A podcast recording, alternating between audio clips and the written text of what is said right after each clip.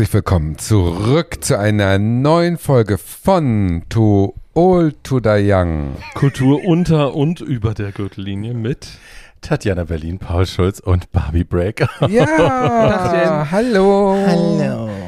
Na, ihr kleinen Manga-Comic-Figuren? Na du, Zeichentrick. ja. Ihr seht beide aus wie gemalt. Oh, das ja, stimmt. du siehst aus wie eine Karikatur von einer dicken Lesbe. I'm kidding, I'm kidding, I'm kidding. We Warum? mean that lovingly. Es, ist, es wäre ja eine interessante Frage, welche dicke Lesbe? Kokolores, das hatte Tatjana doch schon mal gesagt. Glaube ich ja. Ja, Ja. ja, Sieht ja aus wie eine Fig äh, Karikatur von Kokolores. Ja? Barbie, stell, Barbie stellt ein Bild in die Shownotes, damit sich alle vorstellen können, wie ich Nein, aussehe. ihr seht beide Ja. wunderschön aus und gar nicht. Ich, ich kann gar nicht drüber lachen. Ich, I'm hab just auch heute, ich kann auch nicht lachen. Ich habe heute mein humorloses Wochenende, glaube ich. Das ist heute Wochenende. Heute habe ich mein humorloses Wochenende, Mhm. ja. Also mein Wochenendanfang sozusagen, der Start ins Wochenende. Und es ist alles ganz schwierig. Es ist Am so heiß und ich bin verkatert und äh, wir Was haben hast du denn wieder gemacht, du wilde Maus? Ja, du, das gab wieder so Sie eine hat Party gelebt. da gestern, genau. und jetzt sitze ich hier Steckt und muss wieder so Interesse heucheln für was, wo ich denke, das ist nicht so meins, obwohl ich es schön finde. Du hast dir doch einen deiner. Lieblingsfilme ausgesucht. Ich weiß, deswegen, das rettet mich auch. Du alte Punz. Das stimmt. Das Also unmöglich wieder. Aber So. insgesamt gesehen ist das. Ähm, nein, wir wollen es ja noch nicht verraten. Wir halten die Spannung noch aufrecht. aufrecht. Nachdem Wir du schon gesagt hast, dass du kein Interesse hast, ist die Spannung riesengroß. So. Nein, komm, wir starten. Falls mit Sie das schon immer mal wollten. Sie können Frau Berlin jetzt länger als eine Stunde beim Heucheln zuhören. Nee, die wird drei Sätze sagen, dann ist sie fertig und dann sitzt sie da und schüttelt immer nur den Kopf. Ja. Und guckt so gelangweilt. Oder andere Körperteile. Ah. Okay. Übrigens, äh, ähm, naja, ist egal. Doch, sag, sag, sag. Nee, ich habe letztens bei so einem Spiel gelogen, also es waren keine 18 Zentimeter. Es ist mehr. Nein, Weniger? ein bisschen. Ja? Echt Ja. weniger als 18 Zentimeter? Ja, sorry. Jetzt also Paul. Ja, aber, Aber jetzt mal ohne Scheiß. Also ich finde jetzt saß ich- 18 Zentimeter nicht so wahnsinnig groß. Ja, aber doch das keiner, dass es wahnsinnig an, von groß wo, ist? Nein, nein. Du musst äh, nicht vom Arschloch an. Äh, ähm, Aber dieses messen. entsetzte, weniger als 18 Zentimeter? ja, da kann die Wirklich? wo sie sonst nur also ab 19 Ja. auf mehr auf. Nee, weil sie sonst ja immer ist, Größe ist nicht wichtig und so. ja, aber dann ja, ist so, genau. Also da haben wir sie jetzt erwischt. Sagen das wir wird mal- nicht geschnitten, ne? Das Nein, bleibt, das bleibt schön drin. Nein, da, mir, geht, mir geht es gar nicht um die Größe. Ich kann auch mit kleinen Dingen sehr viel Freude jetzt haben. kommen die Aber Ausreden. Meine Frage, meine Seht ihr, Frage Leute, ist, ist deswegen bin ich so müde. ich, Tatjana hat das ganze, das ganze Wochenende versoffen mit großen Schwänzen verbracht. Fantastisch. Ich habe bestimmt Affenpocken. Ja, Leute, und ich- Maulsperre. Schön, dass wir zusammen sind. Ich Ich kann wie mich. so eine Schlange mein Kiefer ja ausklinken. ja? Das, ist ein, das ist ein großes Plus. Aber darüber reden wir später. also, meine Vielleicht auch Lieben. nicht. Ähm, Fuck, Ähm, Mary Kill ist schon ja wieder. eine sehr beliebte bei unseren Zuhörern. Wir Sagst kriegen du. ja viele Briefe. steht, Wir kriegen per Postbriefe, wo ganz oben steht, Fuck, Mary Kill ist bei ja, uns sehr beliebt. Ja, ist sehr beliebt. Und wir wünschen uns mehr Varianten davon. Steht immer schon draußen auf dem Umschlag. So begeistert sind sie davon. Ja. Und deswegen haben wir uns entschieden, heute nochmal ausnahmsweise eine weitere Variante davon euch zu schenken. Und diesmal geht Heuchel, es, heuchel, heuchel. diesmal geht es um Manga-Figuren, also das heißt um Zeichentrick- Zeichentrickfiguren, nicht nur Manga, alle, alle. Zeichentrick, alle sind, ah, okay, Zeichentrick, mit denen wir entweder schlafen, sie Also einer heiraten, von meinen ist auch nicht aus dem Film, meiner ist aus dem Comic. Also es ja ist gut, gezeichnet. ja ja Zeichnen, ja, Zeichentrickfiguren. Ja, ja, ja, ja. Also bei mir sind es männliche. Sind es bei dir auch männliche? Ja, Das ist vielleicht ja, die ja, ja, Frage ja. nochmal bei Ja. Paul. Bei mir sind es nicht nur männliche. Oh, nein. siehst du, du non-binäres Stück. Okay. Oder so. Also das wird die Folge, nach der wir gecancelt werden. So viel steht jetzt schon fest. Ich habe Paul als dicke Lesbe bezeichnet. Du bist hier non-binäre Menschen als- am Schämen. Ich bin Paul ist Paul schämt Um und nochmal um noch mal weniger als große. Penisse. Ich bin Nein, die du Karikatur einer non-binären dicken Lesbe. Ja, genau. So, Du bist unser die Folge, ist noch, Element. die Folge ist noch keine fünf Minuten lang, es ist schon. Und wir äh, sind jetzt schon gecancelt. Endlich. Ich meine, So. das war ja auch lange. Leute, freut euch mal, dass ein bisschen Tempo reinkommt. Also, Heuchel, Heuchel, jetzt Heuchel. geht's los. Barbie, Ja. sag bitte drei zu Fuck, Mary Kill zu Paul. Okay, Tatjana, das mache ich. Wie schön, ich freue mich. Ich Heuchel, mich auch. Heuchel, Ich muss mir an den Heuchel. Kopf fassen. Paul, hier sind meine drei Namen für dich. Wen möchtest du ficken, töten oder heiraten? Erstens, Ramon aus Bullenklöten von Ralf König. Zweitens, Triton, der Vater von Ariel in Ariel die Meerjungfrau. Und drittens, der Djinn aus Aladdin. Äh, Wow. also, den Djinn heirate ich. Weil er dir alles schenken kann, was du willst. Nee, weil das Robin Williams ist und ich glaube, das wird Ah. eine würde eine sehr unterhaltsame Ehe werden. Ähm, Für einen von euch. Äh, it's Ich hab den welcome, Ton gesetzt. welcome Äh, to welcome to Insult Paul für die nächsten anderthalb Stunden. It's gonna be fun. Ähm, for everybody else. Ähm, äh, was war noch? Äh, Ramon Ramon. Von. Bullenklöten und Triton aus Ariel. Äh, ja, Ramon ficke ich aus offensichtlichen Mhm. Ja, Gründen und muss. Triton muss dann sterben. Das Ja. ist einfach. Ja. Äh, Oh.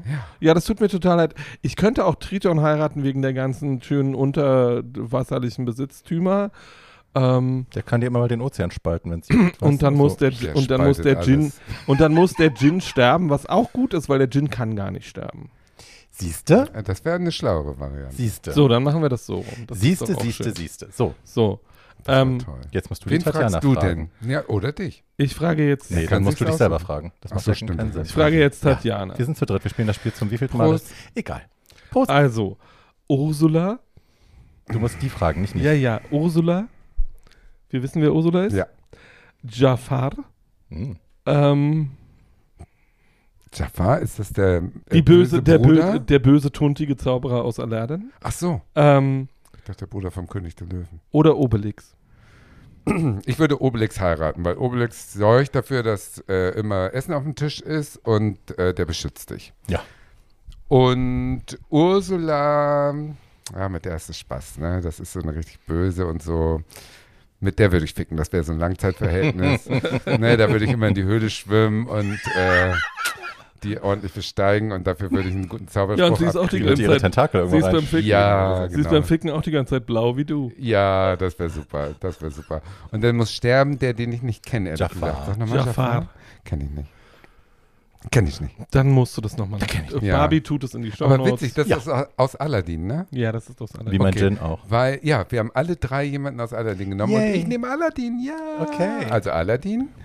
Ähm, Haku, Haku ist aus dem. It's me, ähm, it's me, für mich. Ja, Haku. Haku ist aus dem Film, den du hoffentlich auch gesehen hast. Ähm, Chirios Reise ins Zauberland, der Ja. Flussgott. Also der junge Mann, der den Flussgott Der mit dem schönen. Bob. Der hübsche. Der, Mit dem die- hübschen, Der, der, sehr androgyne. ja, Ja. genau. Mhm. Der süße, zartgliedrige Mhm. Zauberer. Und Cartman von South dieser Park. Serie. Ja, genau, Was war der erste? Park. Aladdin. Ähm, Aladdin. Aladdin, Kato, Haku, Haku, Haku oder Cartman. Cartman. Okay, Cartman muss sterben. Oh. Naja. Oh, der ist lustig. Ja, aber ich, ich bin eh kein Böse. South Park-Fan. Ich so finde es schön, dass. Kenny mal nicht sterben muss. Ist Siehst du? Ja, gut. genau. Siehst Okay, du? dann so, muss der Ausgleichen sterben. Gerechtigkeit. Ja, Jetzt sind wir also Mhm. bei dem sehr androgynen Wunderschönen Ja. und bei Aladdin, der so ein bisschen, Bisschen Panne, aber auch hübsch. ja, aber auch, ja, mhm, mhm. Ähm, na, ich würde bumsen, würde ich dann wahrscheinlich mit Aladdin auf dem Ja. fliegenden Teppich und so, das finde Ja. ich ganz gut. Ja. Ne? Oh, New World und so. Ja. Ähm, und dann würde ich den anderen heiraten da, Ja. den Flussgott. Ist auch gut. Ja, Partie. Flussgott kann man immer Ja. äh, in petto haben. Kennt ihr diese A Whole New World Version von, äh, als Andre Dingens damals mit, Andrew Lloyd Webber. nein, Andre, ich habe Agassi? dieser, dieser, dieser, dieses One-Hit-Wonder mit dem, mit dem schleimigen Bob, Äh, ach so. der mit der Jordan verheiratet 90er, war, mit Katie, 90ern, wie Katie? Price. Andre Dingensbummel. Oh, ich weiß Der mit. Katie ja, Price verheiratet Muskelmonster. Ja, mit Katy Perry. Und er, Katie Price. Katy Pir Pr- Price. Katy Pirate. Ich weiß aber, wen du meinst. Und ja. da gibt es einen Live-Mitschnitt, er hat sie gezwungen, er kann ja singen, er hat sie dazu gezwungen, A Whole New World zu singen oder sie wollte das. Und es gibt den Studio-Live-Mitschnitt ihrer wahren Stimme vor Autotune. Wie heißt der denn? Katie Price und Andre. Angie. Der hat auch Reality-Fernsehen dann gemacht. Ja, ja, ja, ja. Ganz schlimm. Ich glaube, man kennt sogar seinen Pimmel, ich weiß es gar nicht. Ja, bestimmt. Andre.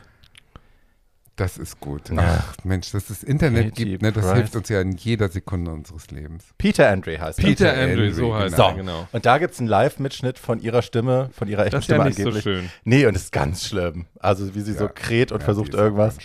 Das ist aber toll. Ich pack's in die Shownotes, wenn es das noch gibt bei YouTube. Das wird ja auch mittlerweile entfernt. So, jetzt sind wir aber schön Recht. reingekommen. Ja, Ja. Habt ihr euch mal auf eine Zeichentrickfigur einen runtergeholt? Ständig. warte. Auf wen denn? Also Bullenklöten, Ramon, also Ralf König war ein Ramon. steter Begleiter und Bullenklöten war ganz weit vorne. Ähm, aber es gibt auch sehr hübsche, hat Conchita mir erzählt, es gibt sehr hübsche äh, mit Triton aus Ariel und dem, dem jungen Spusi, den sie da hat, Ja, diesen ja. Prince Charming.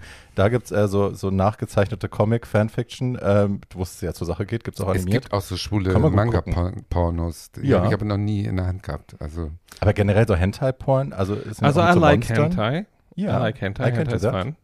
Ähm, es gibt aber holst du dir auf Zeichentrick, äh, also könntest du dir auf so ein Comicbook äh, eine Erektion Also auf Hentai kann ich mir sehr gut einen Okay, runterholen. super. Aber auch so Bullenklöten, also ich meine, Ralf König, das Habe war ich ja mir noch echt nie einen sexy. runtergeholt drauf. Nein? Nee, ich finde es geil, Oh. aber ich habe es nie äh, in Realität umgesetzt Na sozusagen. gut, wir sind eine, ich sag's jetzt, wir sind eine andere Generation. Ich hatte Na, ich ja bin- nichts damals. Und die Bullen, also Comics konntest du ja relativ harmlos kaufen, Ja, ja. einfach so im Bücherladen, ohne Ja. dass jetzt jemand gedacht hat, du kaufst gerade Porno. Und das Pandem Pandem Das Pandemievergnügen, also diese kleinen Supermarkt-Comics über diesen geilen Supermarkt äh, Bediensteten mit Konrad und Paul, die Ralf ihr Ach so, das, Tag ja. So, das war sehr Ja. unterhaltsam in Ja, der ja, ja, Reihe. ja. Also das ist Ja. schon wahr, das ist schön. Ja. Und äh, ja, Ralf König kann sehr ansprechend Ja, zeichnen, um ja, es mal so kann auszudrücken. Ähm, werden. Und ansonsten, also als ich jünger war, Aladdin war schon irgendwie interesting. Da war ich schon alt bei Aladdin. Und wenn ich mir Sachen heute angucke, also Donald Duck rennt ja ständig nur im Oberteil rum und ohne Hose. Oh, jetzt, wirst jetzt du wird's richtig weird. pervers. Jetzt wird's jetzt weird. wirst du richtig pervers. Also, weißt du, dass so ein, so ein. Erpelpenis, ist, der sieht aus wie der von Boris Becker. es geht mir ja nicht um den Penis Ay, wie ich immer. muss die Ohren ab. Äh, es sei denn, er ist über 18 Eichel. Zentimeter, dann ist das ein anderes Thema. Aber unter 18 Unter Zentimeter. geht Jetzt hör doch. Stellt auf. euch, stellt euch mal vor, wie groß der Leute. Appel sein müsste, wenn der Penis 18 Zentimeter ist. I, unheimlich. Nee, also von Äh, Tieren will man nicht äh, die Penisse Nee, sehen. nee, nein, nee, nein, nee, nein, nee, auch nee. nicht von Erpeln. Nee, Nein, nee, nein, nee, nein, nee, nein. nee. Bilder wieder raus aus dem Kopf. So, Hi. Geht's um Filme? Ja. Oh! Mensch, Tatjana, schön, dass du fragst. ich kann das Interesse in deiner. Stimme hören. Nein, nein, ich bin Heuchel, interessiert. Heuchel, ich bin Heuchel. interessiert bloß. Ich muss kurz dazu, eine traumatische Geschichte meiner Kindheit ist, Kurz, Doppelpunkt. Eine weitere. Ja, dass ich also wirklich diese, das Thema heute ist ja Anime Und Zeichentrick. und Zeichentrick, gut, aber Anime Wie war, gemalt in meinem. Kopf waren diese japanischen Zeichentrickfilme das Thema. Und diese japanischen Zeichentrickfilme wurden das erste Mal an mich rangeführt durch diese 70er Jahre Heidi, Ja, das. Horrorserie. Ja. Und diese Heidi hat mich traumatisiert, die äh, mit ihren riesigen schwarz-weiß Augen und immer Mund auf und keine Zähne und, und blitzt da durch die Alpen. Wieso, sie hat doch es riesige war Zähne, alles es ist halt ganz nur ein schrecklich. Zahn. Ja, da, ja, erzähl's nicht, ich träume wieder davon. Das fand ich fürchterlich. Ich fand diese Art von Zeichentrick hat mich nie erreicht und deswegen Wieder ein hat mich Teil des nie Puzzles, das die- sich ja. zusammenfügt. die, Aber die, nackt über die Kuhwiese rennen. Ja, das war ja wirklich Er hat geil. ihren Ziegenpeter gesucht. Ja, und gefunden. Aber auf jeden Fall diese, diese Art der Zeichnung von Comics hat mich nie erreicht. Also ich habe so die Donald Duck und so alles super, aber diese japanische Art hat mich nie erreicht. Deswegen hat, hatte ich ein bisschen Schwierigkeiten jetzt in dieses Hm. äh, Manga-Anime-Universum reinzugehen, obwohl ich weiß, es hat Milliarden Fans und es ist auch bestimmt sehr viel Kunst und ähm, äh, ja, Kunst, also ernstzunehmende Kunst ist Mhm. damit drin und sicherlich auch viele Qualitäten, die die westeuropäischen und äh, westlichen Staaten, also Amerika auch jetzt natürlich, die die so nicht haben. Da komme ich sicherlich bei meinem Film auch mit dazu, was da für Unterschiede zum Disney-Universum sind. Aber es war schwer für mich, ein bisschen da reinzukommen. Mhm. Das meine ich. Als Ich erinnere alles. mich, ich als das trotzdem gut. Trend wurde, ne? Das war ja so Ende Ja, der 90er, Mitte, ja. Ende der 90er, als so Akira und so, dass Ja. das plötzlich so ein, der Manga-Boom Ja, irgendwie war. alle hatten so T-Shirts. Ja, ich und auch. so. Ich hatte so Ja. Longsleeves von Ich nie. Shoot, Shoot hießen, ich weiß nicht mehr. Egal, auf jeden Fall hatte ich die. Ähm, und ich habe das auch so geguckt, weil das halt alle geguckt haben. Und ich fand das auch gut, weil das alle gut fanden. Ghost in the Shell war der erste, wo ich wirklich irgendwie was empfunden habe, wo ich irgendwie, lag auch an der Art der, der Animation, wie sie da so körperlos wabernd in so einem tollen Farbending. Das habe ich vom Fernseher damals abfotografiert mit meiner Lomo-Kamera, hatten wir ja damals, Ja. und habe es ausge, also habe die printen lassen, die Fotos und mir das überall hingeklebt, weil ich das so toll fand. Aber ja, es war für mich auch, es war kein leichtes, also ich bin kein Manga-Fan oder Anime-Fan, kann ich auch nicht sagen. Ich habe dann aber lustigerweise auch erst rückwirkend festgestellt, dass ganz viel von den Zeichentrickfilmen, in Anführungsstrichen, die ich gut fand, ähm, aus japanischen Studios kamen, wie eben Heidi auch. Aber auch der Film, über den ich heute spreche, das letzte Einhorn, war ja auch eine japanische Ja. Animationsfirma, die dann später Studio Ja. Ghibli wurde, aus denen dein Film kommt. Ja, Also ja, hängt Ja. irgendwie alles zusammen. diese großen Augen, das ist immer so ein bisschen so ein Zeichen, finde ich. Hm. Ecstasy. Gut. Wer möchte Also ich bin- Ja, absolut. Ich bin Fan, Oh, weil es eine andere Art des Erzählens ist als in. Also es gibt halt keine Zeichentrick. Es gibt halt nur diese beiden Zeichentrick-Traditionen. Es gibt die japanische Tradition äh, und die Manga-Tradition und die Anime-Tradition, was ja nochmal zwei unterschiedliche Dinge sind.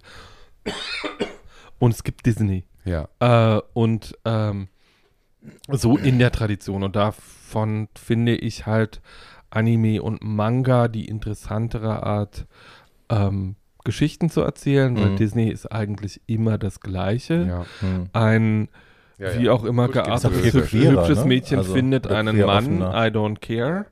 Ähm, und dann gibt es so, so Ausreißer. Also Aladdin ist natürlich ein Meisterwerk, Fantasia ist ein Meisterwerk.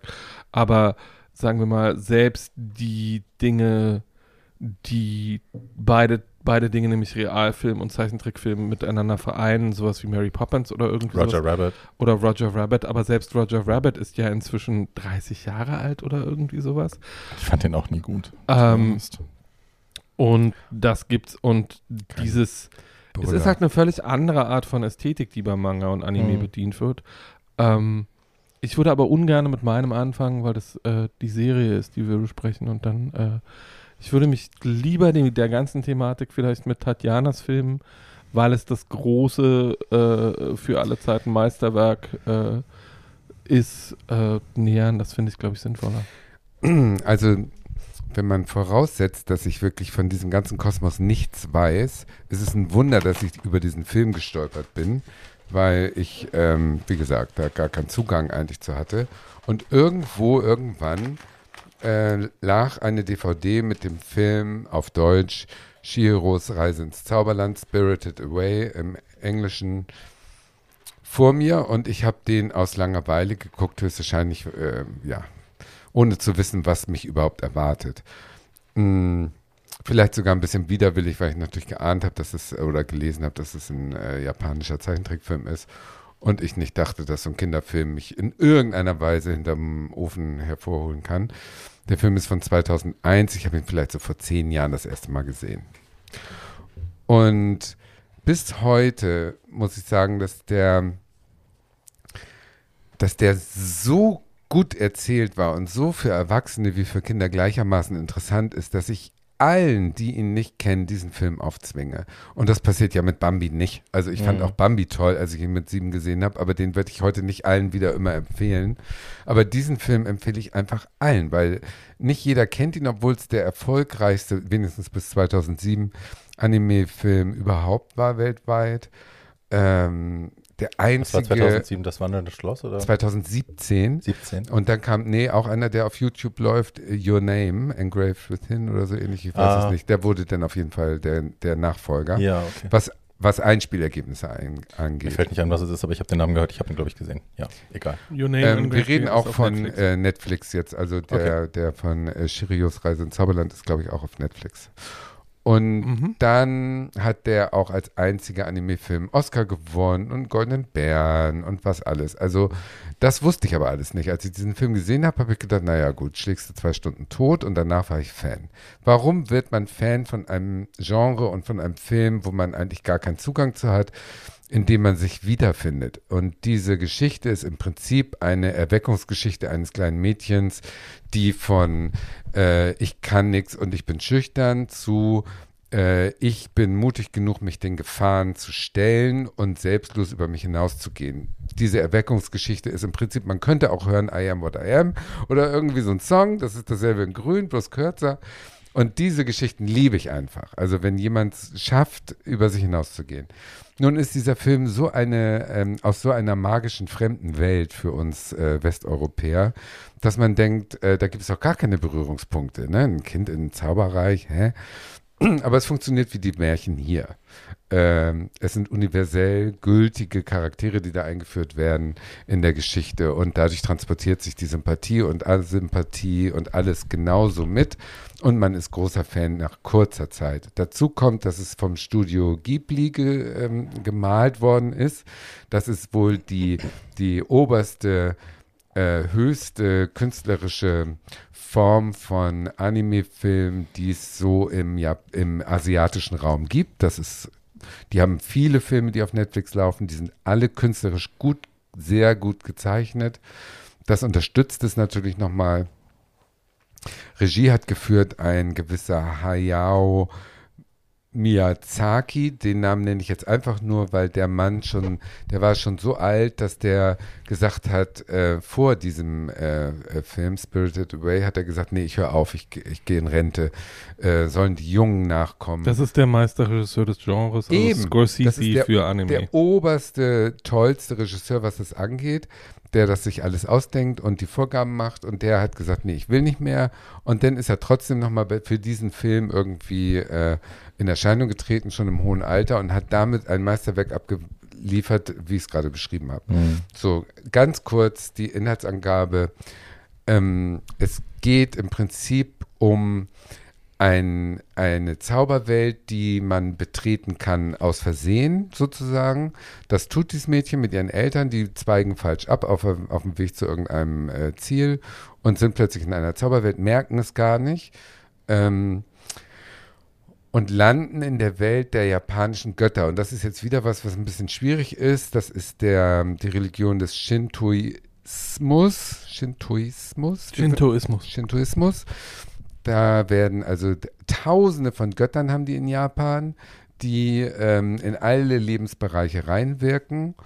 Und äh, die, in dieser Welt spielt nun der Film, in dem das menschliche Mädchen da nun reingerät und äh, plötzlich sich äh, mit Regeln ähm, konfrontiert sieht, die sie nicht versteht. Also Ganz konkret ist es so, da steht eine große Sauna, ein Badehaus. Das gibt es ja äh, in, den Osteuro äh, Ostasia in den asiatischen Ländern viel, diese Tradition des Badehauses mit, äh, mit Saunen und mit ähm, allem möglichen Essen, Trinken, Massage, Geishas, bla bla bla. Das ist ja alles damit drin. Und so ein Badehaus steht da, aber das ist nur für die Götter, für die ganzen Götter dieses die es da gibt. Dieser Kosmos aus unterschiedlichsten, skurrilsten Wesen. Und das wird beherrscht von einer Hexe, die hat die alle unter Kontrolle, weil die äh, denen die Namen wegnimmt und dann sind das die Sklaven, die müssen da arbeiten, bla bla. Und das Mädchen gerät da rein und darf nicht erkannt werden und schafft das auch und muss nun ähm, da diese Arbeiten erledigen, weil sie, und das ist äh, ihr Motor, sie will, dass ihre Eltern auch wieder freikommen. Die Eltern wurden, weil sie gierig das Essen der Götter gegessen haben, in Schweine verwandelt und die äh, Hexe, äh, um die freizukriegen, muss sie bestimmte Aufgaben erledigen, dass die Hexe nachher ihr die Eltern wiedergibt. Und das ist der Motor für dieses Mädchen und ähm, das ist diese Erweckungsgeschichte, dass das Mädchen sich ihren Ängsten stellt und immer weiter durch verschiedene ähm, Stufen sozusagen äh, sich ähm, ihre eigene Stärke bewusst wird. Und parallel gibt es eben eine Freundschaftsgeschichte zu einem äh, sehr hübschen ähm, androgynen Jungen, äh, der, wie sich nachher herausstellt, ein Flussgott ist, der dem Mädchen mal früher das Leben gerettet hat, weil er sie vom Ertrinken bewahrt hat und so weiter und so fort. Es sind viele, viele Schichten übereinander.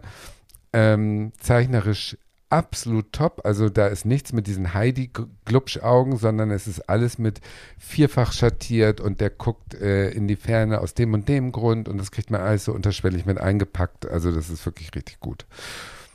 Ähm, der, wie der Film endet, ja, gut, hat ein Happy End, kann man ja verraten, dauert 125 Minuten. Keine Minute ist langweilig, weil eben diese Welt so fremd ist und weil das Mädchen so pfiffig Die ist pfiffig. Die ist so eine kleine Pippi Langstrumpf sozusagen. Die wächst über sich selber hinaus. Und äh, es hilft auch, dass die Synchronstimmen gut ausgewählt sind. Also die Hexe wird zum Beispiel von Nina Hagen gespielt und äh, gesprochen. Und äh, das ist natürlich auch toll, weil diese Krächz- und Knatsch- und äh, Kreisstimme von Nina Hagen perfekt dazu passt. Insgesamt also ein absolutes Meisterwerk und ich kann es nur empfehlen. Und man weiß übrigens nicht, am Ende des Filmes war sie jetzt wirklich in diesem Zauberland? War es eine Einbildung? Hat sie es geträumt? Hat sie es geträumt? Hat sie es nicht geträumt? Das ist auch richtig schön aufgelöst zum Mhm. Schluss. Also das liebe ich. Und es gibt, die haben ja noch ganz viele andere tolle Filme gemacht, ne? Also Kikis kleiner Pizzaservice, Das wandelnde Schloss. Mm, Der Fürst der Katzen, alles Mögliche. Die sind alle auf Alle Netflix, sind alle eigentlich in sich toll. Aber ich finde, es ist trotzdem ein. Also keiner ist so komplex und hat mich so gepackt wie dieser. Vielleicht Mhm. aber auch, weil es mein erster war. Das Mhm. kann ich nicht beurteilen. Spirited Away ist deswegen für mich so bemerkenswert, weil es, der Film ist irgendwie visuell ein absolutes Feuerwerk, hat- bringt aber auch einen der besten Soundtracks aller Zeiten mit. Also das Ups. ist einfach große klassische Musik, was da äh, in, Ach, in jetzt gar nicht zusätzlich, so zusätzlich zu allem, ja, aber weil es halt, weil es halt fantastische Filmmusik ist, weil es das, was du siehst, bereichert Ja, und besser macht. Man kann das aber auch sehr gut alleine hören und hat dabei äh, ein fantastisches Erlebnis und es ist ein absoluter Meilenstein der Filmgeschichte. ist es, ne? Und da habe ich Glück gehabt, dass ich an den geraten bin, wirklich. Ist es denn jetzt so für dich, dass du das Genre jetzt dem offener gegenüberstehst und auch mal auf andere animierte Sachen, also Anime-Sachen klicken würdest? Oder? Ehrlich gesagt nicht. Ich Nee, habe ne? ähm, dann äh, Studio Ghibli, als Ja. ich hörte, Netflix hat zehn Filme von denen gekauft, die habe ich alle weggeguckt, weil ich diese, diese Kunst äh, gesehen habe das Mhm. erste Mal, die eben bei Heidi 1970 noch nicht so direkt zu Mhm. sehen war. Und das war, ähm, das waren alles interessante Filme, mehr oder weniger, aber ja. Ich würde aber jetzt nicht losgehen und mir äh, die Comicbücher kaufen oder irgendwie so in diese riesige Fanbase. Es Mhm. gibt für diesen Film Spirited Away ein eigenes Wikipedia, Mhm. wo alles auseinandergenommen wird und jede Szene diskutiert wird und jeder kleine Gott wird äh, eingeordnet in die Hierarchie der Götter und so. So weit geht es bei mir überhaupt nicht. Also ich kann es als Konsument, als Konsumentin ganz toll äh, wertschätzen, aber ich gucke natürlich ähm, wenig Zeichentrickfilme Mhm. dadurch. Nicht mehr Zeichentrickfilme als vorher. Aber ich bin immer froh, wenn mir jemand so einen Tipp gibt und ich nochmal so eine Chance hätte, so eine Entdeckung zu machen. Insofern gebe ich die Entdeckung gerne weiter. Ja, das war ein schöner Tipp. Also ich kenne ihn natürlich schon. Äh, ich habe auch die anderen gerne gesehen, die, die ich kenne. Ich Ja, kenne nicht alle. Ich, ich habe jetzt nicht nicht. alle Ghibli-Filme geschaut. Ähm, aber ja, ich liebe den. Äh, ich mag vor allem diesen Geist, der sie verfolgt, der immer nur ah macht. Das Hat der irgendeine Bewandtnis? Wissen ja, wir, was das ein, ist? Ja, ein riesen äh, Unterschied zu den amerikanischen Trickfilmen von Disney, wo es um Gut und Böse geht, Mhm. Äh, sind in den in diesen japanischen ähm, die Charaktere immer fluid. Also es Mhm. gibt nie jemanden, der gut und böse ist. Zum Beispiel der Gesichtslose ist das beste Beispiel. Der, ähm, der assimiliert sich immer anhand der Person, mit der er umgeben ist. Also in ihrer Gegenwart ist er nett und er ist äh, wie so ein stiller Beschützer und folgt ihr und wird zum Schluss ja auch von der guten Hexe dann als äh, Faktotum da eingestellt. Aber sobald er mit den gierigen Angestellten im Badehaus äh, zugange ist, wird er zum Monster und böse. Mhm. Das ist ähm, äh, ein, ein, ein bestimmter Geist, der eben seine Form wechseln kann und seine Körperlichkeit wechseln kann, je nachdem, wie du ihm begegnest. Mhm. Der ganze Film ist eine Einführung in den Shintoismus. Ja, das ist mir natürlich viel zu kompliziert, aber diese ganzen Götter haben tausend Bedeutungen und ihr könnt alles nachlesen. Das Internet ist voll bis oben hin damit.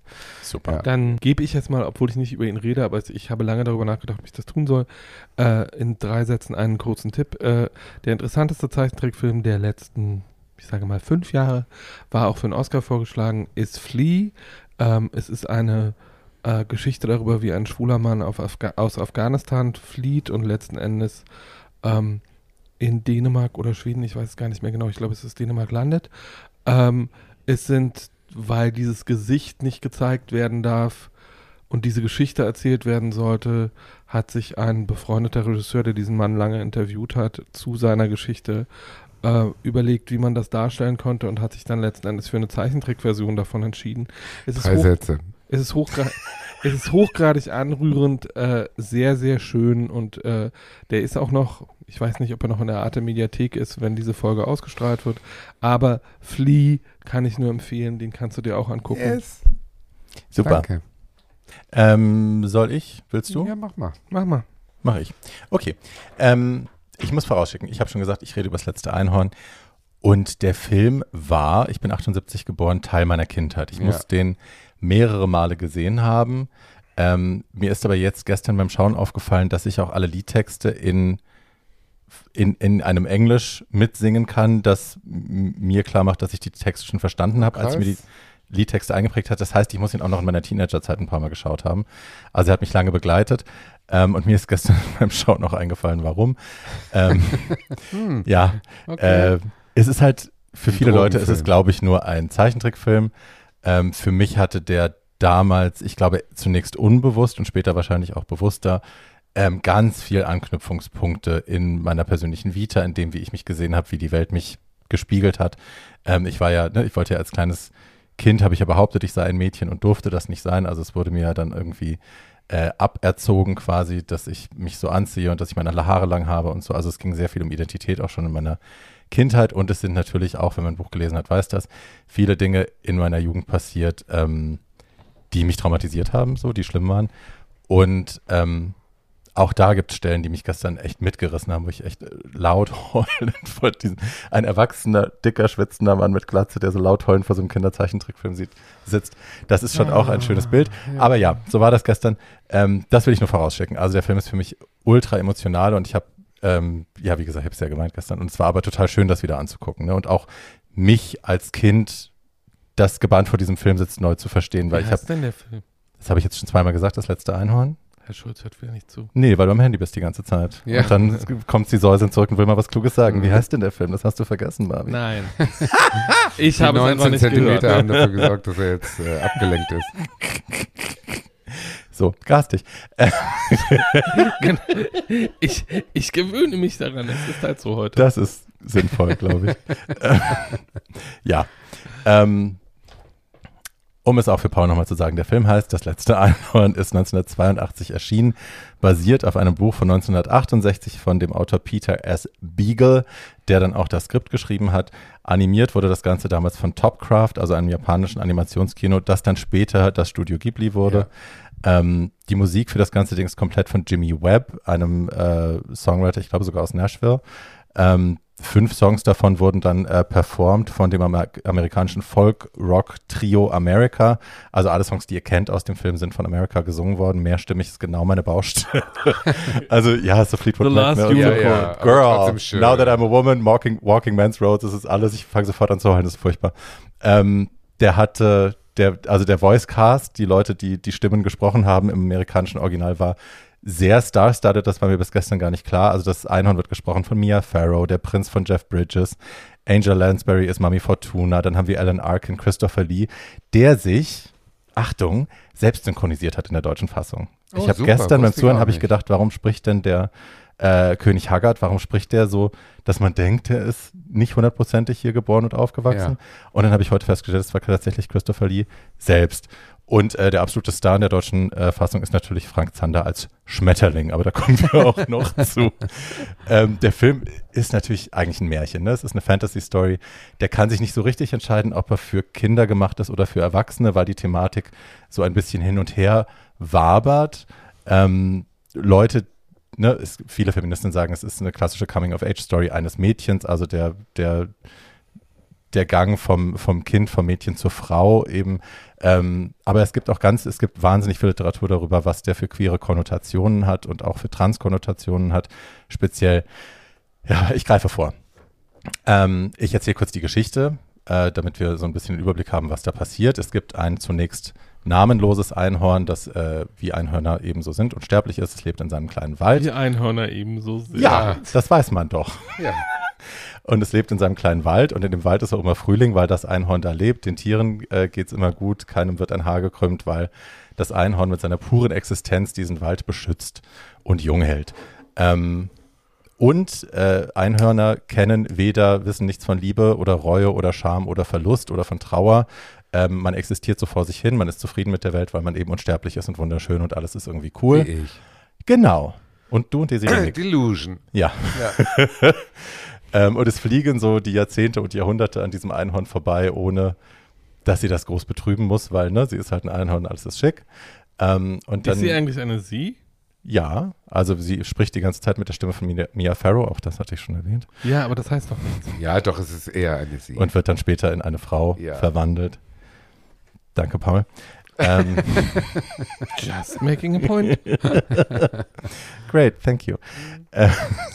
You're welcome, sweetheart. It's my Vielleicht war es pleasure. ein non-binärer Prinz.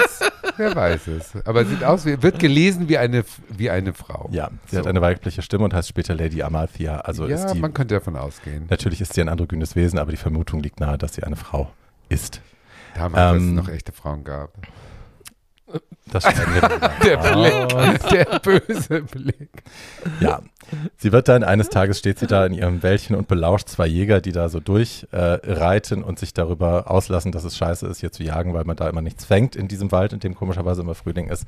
Und ähm, dann sagt der eine Jäger, das ist, weil hier ein Einhorn wohnt und das ist das letzte Einhorn.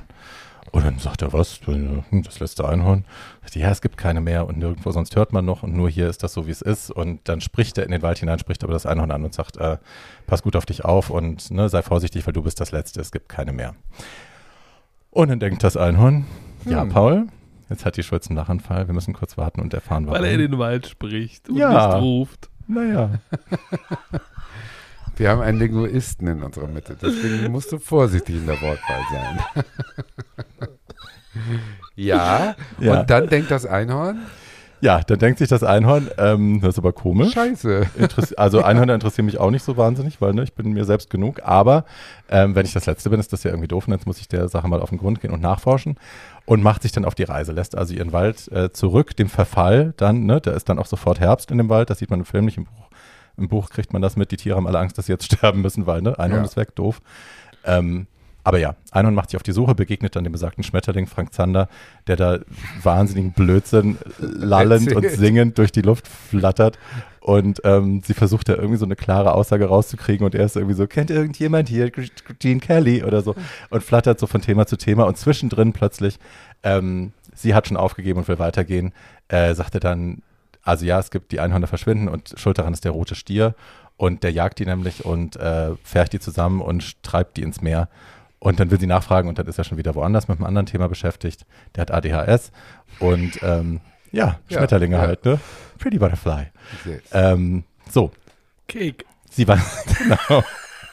Sie weiß jetzt also, äh, dass sie den roten Stier suchen muss und ne, dass da an der Geschichte was dran ist und macht sich weiter auf die Suche und merkt dann, wenn sie Menschen begegnet, dass die sie gar nicht mehr erkennen. Also auch das ist ein Thema, was später nochmal wichtig ist, wenn wir über Identität reden und Queerness. Die schauen sie an, aber die sehen halt ne, den äußerlichen Körper, die Ihre sehen wahre, nicht ihre wahre ja. Identität. Die sehen nicht das Einhorn, sondern nur eine weiße Stute. Genau. So wie Tatjana oder mich. Ja. Ja, so, Meere. Die ihre Tage schon besten, ihre besten schon hinter sich hat. Die Karikatur der dicken alten Lesbe sitzt hier mit zwei weißen Stuten. Das könnte nicht schöner sein. Schindmeeren. Schindmeeren, genau. Ja. Abgehalftertes nee, abgehalfterte, die kommen auf den Gnadenhof und dann. Ja, kommen sie in die Wurst. in die So. Seife. In die Seife, genau. Sie schläft dann ein, sie legt sich irgendwann mal hin und schläft, weil anscheinend auch Einhörner mal schlafen müssen ähm, und wird dann von Mami Fortuna, von einer äh, Hexe, die so einen Jahrmarkt, so, so, so einen Karneval äh, hat, äh, wird sie dann im Schlaf gefangen genommen und verzaubert. Also sie legt einen Schlafzauber auf sie und baut dann so einen Käfig um sie rum, weil, ähm, weil sie die nicht aufwecken will. Aber klar, die hat so ein Midnight-Karneval, nennt sich das. Da sind in jedem dieser Wagen, die sie mit sich führt, steht, ist eigentlich irgendein Tierchen drin, was überhaupt nicht gefährlich ist, aber sie hat die eben so verzaubert, dass die Leute von außen, wenn sie reingucken, denken, um Gott, da ist die Midgard-Schlange, da ist Ein Knallfrosch. ein Paul Schulz, ja, da ist Kokolores. Ganz gefährlich. Alles ganz gefährlich. Und äh, zaubert ihr dann ein falsches Horn auf die Stirn, damit die Idioten das auch sehen können und nimmt sie dann eben gefangen. Und da wird sie gerettet von einem Zauberer, Schmendrick heißt der, der nicht so wirklich talentiert ist und nicht so richtig gut ist, aber irgendwie ein gutes Herz hat, der kann sie auch sehen, der erkennt sie sofort. Die beiden ziehen weiter, dann treffen sie Molly Grew. Molly Grew ist wichtig. Äh, Molly Grew muss ich immer sehr weinen, wenn die kommt. Die ist eine verbitterte, alte, vom Schicksal ignorierte und vernachlässigte Person. Tatjana! Also wenn ihr das so macht, können wir das nicht mehr spielen. Ich versuche hier eine emotionale Geschichte aufzubauen. Also Tatjana spielt mit, ja, ich bin ja auch ein Archetypus.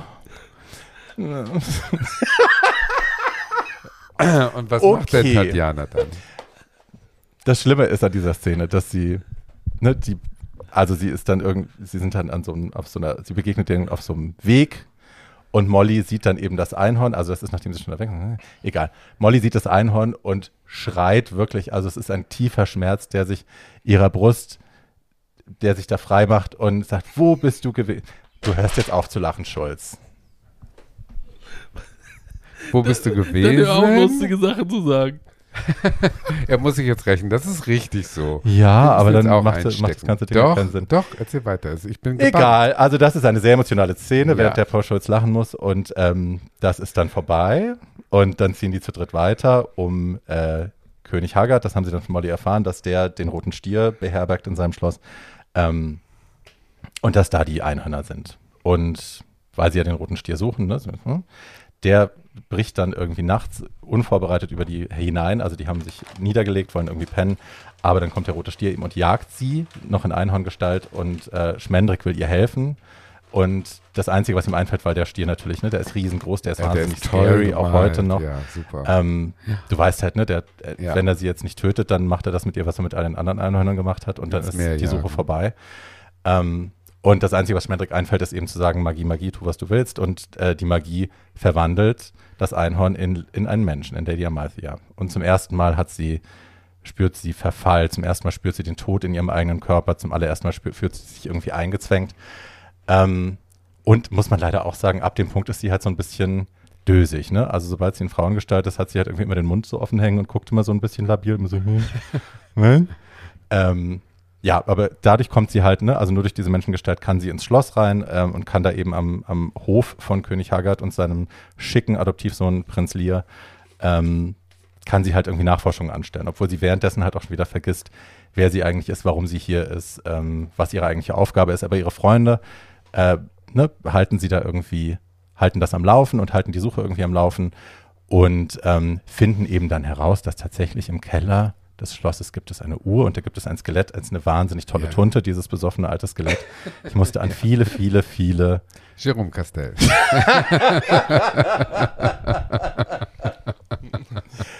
Well? yes. Weiter. Ja, musste ich denken, ähm, so, ich will jetzt nicht, sie geht auf jeden Fall dann darunter und äh, konfrontiert den Stier. Den Ausgang will ich hier gar nicht erzählen, Oh. weil ein bisschen, naja, ein bisschen muss ich ja auch noch äh, übrig lassen für zur Überraschung. Äh, ich will dazu sagen, es gibt kein Happy End in dem Sinne, ähm, was ich modern finde für einen Film von 1982. Ne? Das war schon ganz schön Mhm. gewagt, gerade weil wir so Disney verwöhnt sind, was Zeichentrick angeht. Ähm, für mich symbolisiert der Film halt eher, also ne, aus heutiger Sicht guckt man und dann denkt sich alles klar. Es ist so, ne, wenn wir das aus queerer Sicht lesen wollen, dann ist es irgendwie die Suche nach dem eigenen Tribe, nach den Leuten, die so sind wie du, die dich verstehen, die dich angucken und irgendwie denken, irgendwie alles klar. Da fühle ich mich, da kannst du denken, da fühle ich mich zugehörig, da Ja. bin ich, ja, da bin ich nicht geothert, da bin ich nicht irgendjemand anderes. Ähm, ich hatte diese, diese Trans-Thematik ist mir aufgefallen mit dem, dass man eben gesehen wird für die Person, die man ist und eben nicht der Körper, der nach außen irgendwie auf den ersten Blick lesbar ist. Ähm, Ja. und dann war es dieses sich bis auch, also dieses Anpassen, was sie dann ja macht. Ne? Das ist ja, sie versucht ja dann was zu sein, was nicht gejagt wird. Sie versucht, oder, ne, also sie ist ja dann verzaubert worden in eine Person, die nicht gejagt wird. Und das war ja damals, ne, in diesen Bulli-Jahren war das ja mein größter Wunsch, ähm, mich so anzupassen oder ja, einfach eine Person zu sein, die nicht diese, also wie alle queeren Kids, irgendwie diese Zielscheibe auf dem Rücken hat die ganze Zeit, die die ganze Zeit äh, markiert ist als Ja. potenzielles Opfer. Ähm, und ja, das war auf jeden Fall sehr emotional und ähm, aber auch dieses, dass die, die Liebe zwischen ihr und Lia hat ja fast so eine Trans-Thematik. Ne? Also er wird ja, sie wird verwandelt und er verliebt sich in die, die neue Person in Anführungsstrichen, ähm, sagt aber ganz klar, also Schmendrick fragt ihn ja irgendwann, ähm, was ist, wenn ich sie wieder zurückverwandle? Was ist dann? Und er sagt dann einfach, ich liebe, wen ich liebe. Und das äh, ist auch so am Ende des Films. Also er würde sie immer noch lieben wollen, auch als Einhorn. Weird. Ja. Aber hey. Ähm, und naja, da hat mein Herz natürlich auch geblutet. Ähm, aber es ist generell, ne, als Queerling, wenn man diesen Film schaut, ich glaube, man hat halt die Möglichkeit, sich da ganz oft so allegorisch wiederzuerkennen. Äh, wahrscheinlich vom Autor nicht so gemeint, aber man hat halt die Möglichkeit, das da so rein zu interpretieren. Also ja, es ist auf jeden Fall der Schmerz von Molly, die diesem Einhorn entgegenschreit, wo bist du gewesen, warum warst du nicht hier, warum hast du zugelassen, dass mir all diese Dinge passiert sind. Ähm, und als, sie, als würde sie mit dem Schutzengel ins Gericht gehen. Ne? Ja. Ähm, das hat, also das, und das ist mir klar geworden gestern, das hat mich als Kind schon gefickt, diese Szene. Mir war als Kind schon klar, dass das nicht in Ordnung ist, was mit mir passiert ist und dass da irgendwie, dass da jemand hätte aufpassen müssen und dass es keiner getan hat. Und das jetzt gestern nochmal zu sehen in so einem, sorry, in so einem Märchenformat eigentlich, ne, in so einem relativ naiven Kontext, ähm, mit so Tearjerker-Musik unterlegt und so und trotzdem sitze ich da und es geht mir halt jetzt auch wieder total nah. Das hat echt eine Kraft, die ich nicht, die ich nicht mehr erwartet hätte von so einem 1982 produzierten Märchenfilmchen. Ähm, Und wie schön, dass es das hat, diese Kraft. Naja, Ja, es ist Wie es schön, Ist, dass es geklappt hat, äh, dich nochmal mit dir selber in Verbindung zu setzen und dein altes Ich nochmal die Schmerzen zu fühlen und so. ja. Das ist natürlich genau das, was Film eigentlich und weswegen wir diesen Podcast auch machen, um Entdeckungen zu fördern, was Film schaffen kann, dass man plötzlich Parallelen entdeckt und äh, Verbindungen sieht, auch wenn sie vielleicht äh, kein anderer so sehen kann. Aber viele äh, gucken diesen Film jetzt vielleicht mit ganz anderen Augen und entdecken auch wieder mehr, als Mhm. sie erinnern, wie sie 1982 das entdeckt haben. Hm. Das ist wirklich Ich glaube toll. ja, dass dieser Film so gemeint ist. Also, ich glaube, dass da viele. Ich glaube, der ist so anschlussfähig und bleibt auch so frisch und ist nach wie vor so emotional für dich, weil die Metaphern und die Kunst, die dahinter ist, im Erzählen nach wie vor steht. Es ist halt kein blödes Märchen. Nee, gar nicht. Also ich, ich glaube, also vieles von dem, was wir da rein interpretieren, also gerade auch die ganze Transgeschichte und so, das hat er sicherlich nicht auf dem Zettel gehabt, aber ich glaube, er hat es vielleicht auch bewusst so offen gelassen, dass man Aber das ist ja. sich da wiedererkennen kann als geotherte Person, als irgendeine glaube, Art von Social Outlaw. Ich glaube, das ist die große Kunst und das macht äh, das Genre, über das wir hier reden, und das war ja bei Tatjana eben auch schon zu hören, ähm, auch äh, nach wie vor so anschlussfähig.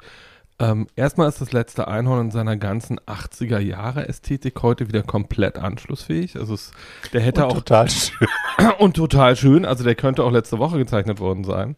Ähm, und zweitens sind diese archetypischen Themen, die da angesprochen werden und äh, äh, sind halt anschlussfähig, ja, für Kinder, weil Kinder das auf eine bestimmte Art verstehen. Aber ich, du, du Schatzi, du weißt doch, the first cut is the deepest. also, ähm, und ähm, Das Ja. ist das Genre Märchen überhaupt, dass die äh, geschafft haben, mit Märchen Welten zu zaubern, die jede Generation wieder neu für sich entdecken und auf ihre Zeit interpretieren kann. Ja, und dass das, dass das beides, über die wir bisher geredet haben, Filme sind, die das auf eine Art und Weise tun, wo sie diesen kindlichen Schmerz, glaube ich, ernst nehmen. Das tut Disney ja nicht unbedingt. Mhm. Sondern bei Disney gibt es immer ein schreiendes Happy End letzten Endes. Und das ist halt im normalen Leben vielleicht nicht so. Und Einhorn hat kein Happy End in dem Sinne. Mhm. Finde ich jedenfalls. Nee, hat's nicht. Also ich, sie sagt das irgendwo im Buch auch. Sie sagt, es ist kein Happy End oder es gibt keine, there are no happy endings because nothing ends. So. Genau. Ja. Ähm, und das ist jetzt nicht so direkt der Anschluss an das, worüber ich jetzt rede. Ich will ganz kurz noch sagen, ich habe Ja. das Buch übrigens äh, auch noch schnell gekauft, als mir klar geworden ist, dass ich den Film mache und habe äh, von gestern bis heute, ich glaube, knapp 100 Seiten gelesen. Es sind 300 Seiten insgesamt. Und das kann man sehr gut lesen. Das ist ein sehr gutes Buch. Mhm. Ähm, der Herr kann auf jeden Fall schreiben. Ich habe es auf Englisch hier und äh, kann ich wild empfehlen. Also gibt, ja, gibt wenig, was ich so schnell auch, wo ich mich so schnell so reingelesen habe. Und es ist kein Kinderbuch, ne? Also auch der Film ist eigentlich kein Kinderfilm. So, das ist das, worüber ich hier rede, auch nicht, obwohl es um Jugendliche geht, in einem vielleicht kindlichen Alter. Ähm, ich rede über eine Netflix-Serie, ähm, die ein klassischer Manga ist im herkömmlichen Sinne und aber ähm, nur vom Handwerklichen her, weil im Erzählerischen ist sie das gar nicht. Die Serie heißt Blue Period ähm, und ist von einem Meister des Faches, nämlich von Tsudaba Yamaguchi. Ähm, der hat erst einen Manga geschrieben, ähm, in, ich glaube, 17 verschiedenen Büchern, ähm, der äh, diesen Titel hatte und dann auf Grundlage dieses Mangas eine Netflix-Serie entwickelt, ähm, die das Thema hat, wie wird man ein Künstler. Ähm, also wir bekommen äh, die Geschichte von Yatora Yaguchi erzählt, ähm, einem 15-, 16-Jährigen, der ähm, in den letzten zwei Jahren der Highschool ist und sich entscheiden muss, was fängt er mit seinem Leben an. Und der ist eigentlich so ein bisschen ein Außenseiter, der raucht immer, der interessiert sich für Kino. Äh, gelbe Augen. Äh, weiß, aber, weiß aber nicht genau, äh, was aus seinem Leben eigentlich werden soll, bis er in eine Kunstklasse gesteckt wird oder da aufschlägt und das erste Mal eine Begegnung hat mit einem Gemälde, äh, das ihn tief beeindruckt, das von einer Mitschülerin gemacht worden ist. Ähm, und wo das erste Mal so ein Schalter umgelegt äh, wird, was bedeutet es eigentlich, wenn man mit seinem Leben etwas macht, das nicht der Norm entspricht? Der Junge entspricht eigentlich komplett der Norm, der ist äh, ein Raubein, der ist mit einer, von einer Clique umgeben, die äh, sehr maskulin und sehr jungslastig ist, äh, deren Hauptinteresse ist, wie viele männliche Teenager, dass eigentlich alles egal ist und dass man sich für nichts interessiert und dass eigentlich nichts so peinlich ist wie eine Passion oder eine Leidenschaft.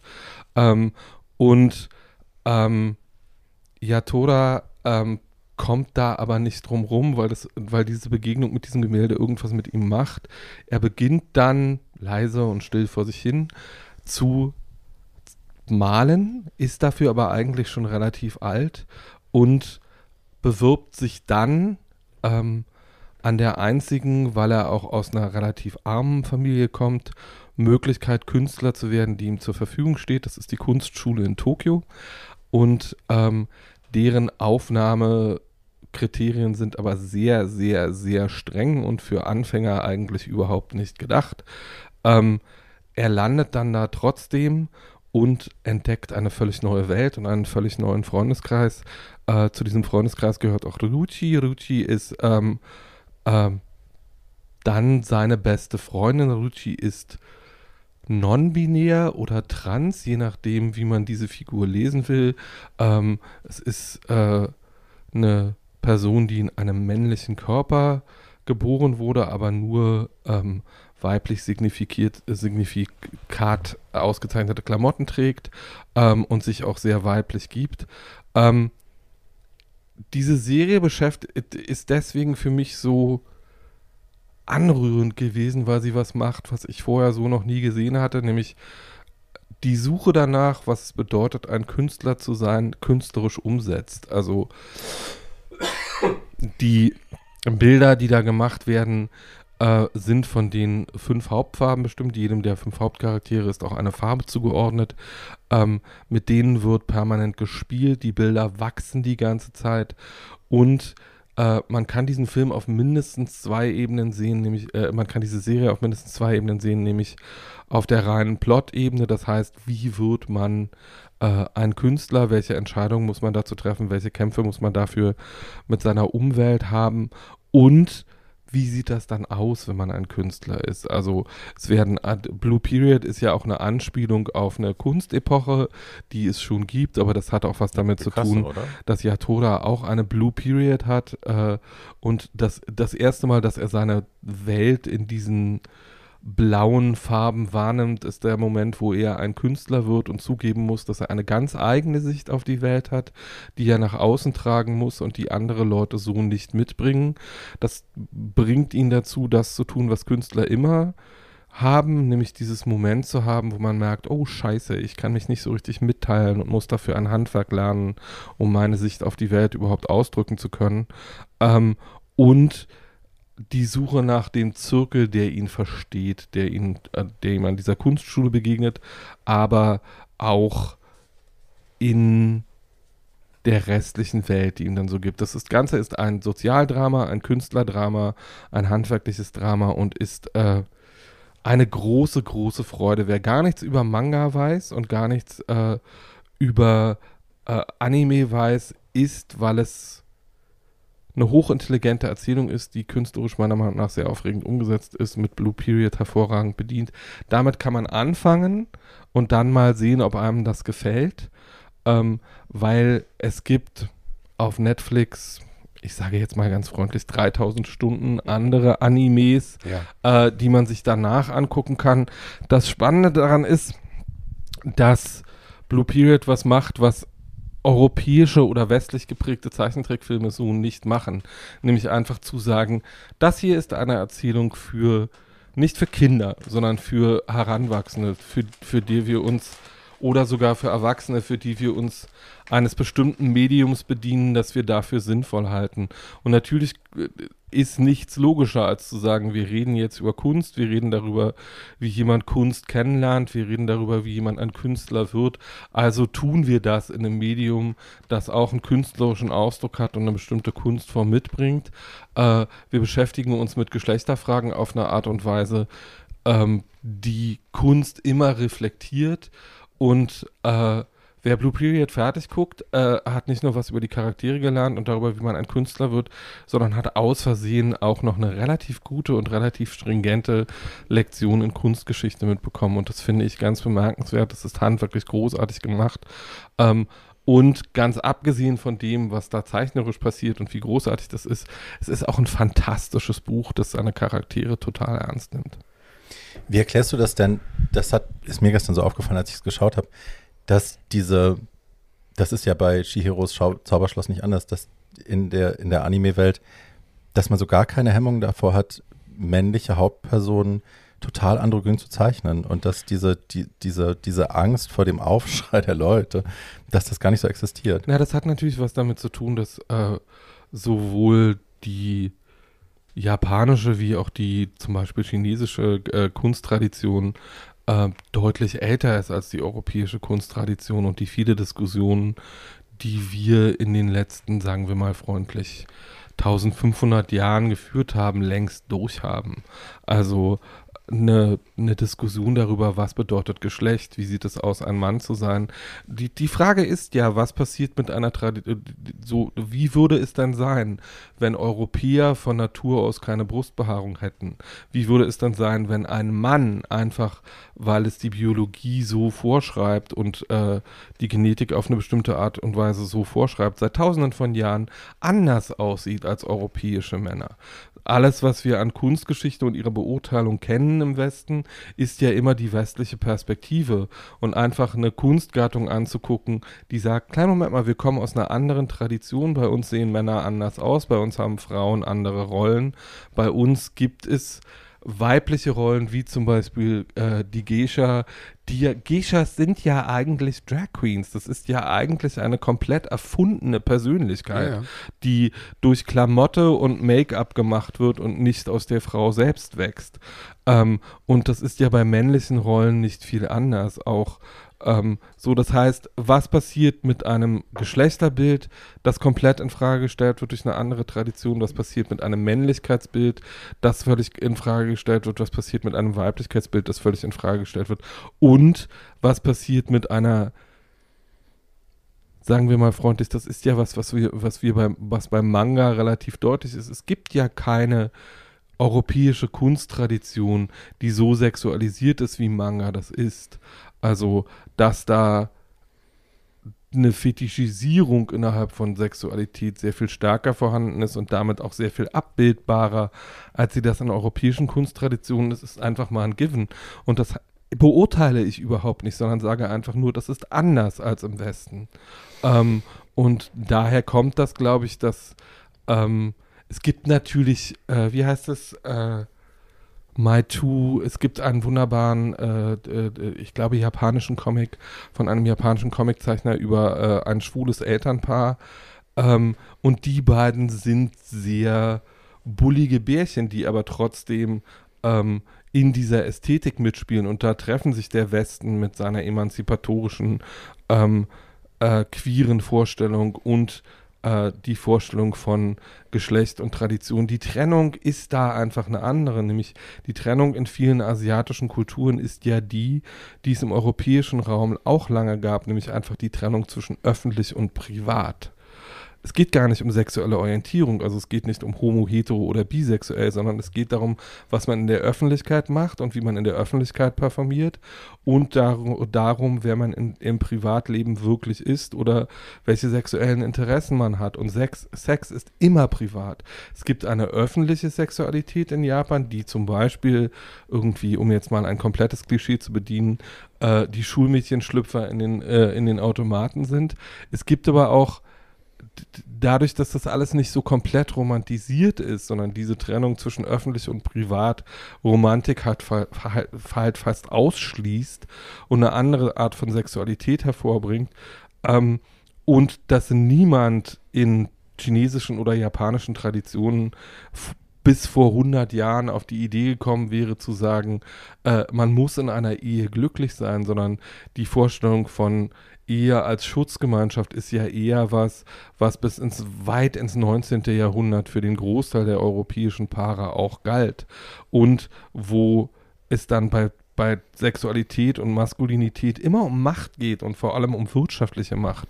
Also mhm. äh, wenn man sich das europäische Mittelalter mal genauer anguckt, es ist ja nicht so, dass es keine Homosexuellen gegeben hätte. Natürlich nicht. Ähm, und es ist ja nicht so, dass es keine ähm, dass es keine schwulen Hochzeiten gegeben hätte im Mittelalter oder irgendwie sowas. Das gab es alles. Das hatte alles was mit wirtschaftlicher Macht zu tun. Äh, und darüber und damit, wer sich wie was erlauben konnte. Und äh, einfach in so eine Kultur einzusteigen über so ein Easy Access Medium wie, äh, wie Manga ist schon interessant. Ich glaube auch, wir drei sitzen hier nur und sind über 40, aber ich glaube, dass 20-Jährige die mit Manga und mit Anime groß werden, eine völlig andere Kulturvorstellung mitbringen und völlig andere Möglichkeiten im Kopf haben, als wir, das, als wir drei das vielleicht haben. Wenn sie die Tiefe, die dahinter steckt, auch erkennen. Das ja, aber du musst es, so, ne? wie du gerade an Barbie gesehen hast, du musst es ja nicht als Siebenjähriger verstehen, aber du wirst davon trotzdem irgendwie angefasst. Ja, man wird Ich glaube auch, also ich glaube, es hat diese, diese mangelnde Angst vor Androgynität oder so hat auch einen, einen religiösen Aspekt. Also ne, Christentum mit Eva als ne, der, der Erbsünde, dem Sündenfall, ne, die Frau ist dafür verantwortlich, deswegen unterdrücken wir euch jetzt die Männerregeln hier alles. Ähm, diese daraus resultierende und immer weitergegebene Angst davor, als Mann auch zu weiblich zu wirken und das müssen wir unterdrücken, das finden wir schlecht, das finden wir schwach, ähm, spielt da ja auch mit rein und das ist in einem Land, wo das Christentum eben nicht diesen, mhm. diesen kategorischen Super-GAU herbeigeführt hat, einfach vielleicht ein weniger ja. wichtiger Aspekt. Na, ich glaube, dass, äh, dass noch was anderes eine Rolle spielt, was dann wieder auf Tatjanas Film referiert. Nämlich, wenn du in einer Gesellschaft groß wirst, die kein monotheistisches Götterbild hat, ähm, die kein, äh, sondern ein, ähm, wo es einen Gott für jede Gelegenheit gibt, ähm, gibt es auch einen Gott für dich. Und das, was auch nicht passiert, ist zu sagen, äh, es gibt nur dieses binäre System, das sagt, Frauen sind entweder Heilige oder Huren. Und es gibt nur das binäre, binäre Geschlechtersystem, das sagt, natürlich ist Gott ein alter weißer Mann, der auf einer Wolke sitzt und kleinen Engeln am Penis spielt. Ähm, sondern äh, Götter sind alles Mögliche und äh, es, es, gibt niemanden, der absolute Macht hat. Das ist ja das Interessante an nicht monotheistischen Religionen, dass dieses Absolutheitsmoment äh, was ein monotheistischer Gott immer mit sich bringt, komplett wegfällt, weil du bedürfnisorientiert, äh, mhm. bedürfnisorientiert äh, Spiritualität betreibst und äh, hier, außerdem das natürlich auch sehr viel konkreter ist. Also ähm, du kannst dich halt an jemanden wenden, der genau für deine Notlage ja, ja. gerade zuständig ist. Ja. Äh, und musst nicht hoffen, dass dir irgendjemand, der gerade mit allem Möglichen beschäftigt ist, äh, zufällig zuhört. Zeit opfert. Ja, ähm, das ist ein Vorteil. Und ja. dieses, also dadurch, dass dadurch das Geschlecht in diesen Kunsttraditionen so völlig anders inszeniert wird, als es das in Deutschland wird, nämlich dass es eigentlich keine Rolle spielt, sage ich jetzt mal ganz freundlich. Ähm, und das Ge Geschlecht als etwas Performatives begriffen wird, ähm, das ist dann schon sehr anders als in deutschen Traditionen. Ja, aber nicht, auch nicht, also ja, aber äh, was weiß ich, wenn du dir Loki zum Beispiel anschaust, ne, aus der, aus der ganzen, was ist das, Schwedisch, Norwegen, Nünne, Und, naja, sagen wir mal, äh, Göttersage, sagen wir mal einfach alte nordische Götter, das So. ist schon so. der ist ja auch, ne, der wabert ja auch zwischen den Geschlechtern hin und her und ist auch jemand, der Gut und Böse in sich vereint und so. Also es gibt ja diese Ja, aber Bipolarität und die Vielschichtigkeit, klar. muss man ja nicht nach Asien für gehen, gibt es hier auch, aber ich glaube halt, ne, dass das Christentum da schon ähm, Aber das wird halt in Europa nicht mehr gelebt. Also right. irgendwie. Und ich glaube, diese, es gibt ja einen Grund dafür, dass viel von den großen feministischen literarischen Texten aus den 70er, 80er und 90er Jahren, egal ob man mal jetzt als Marian Zimmer Bradley mit ihrer äh, äh, Neuerzählung der Artus-Sage aus Göttinnen äh, und Hexensicht geht oder irgendwie sowas, ähm, dass es da eine große Sehnsucht danach gibt, ähm, diesen monotheistischen dieser monotheistischen Gewaltherrschaft etwas entgegenzusetzen, das sagt, wir konnten das übrigens vor 1500 oder 2000 Jahren schon mal besser, bevor es das Christentum gab.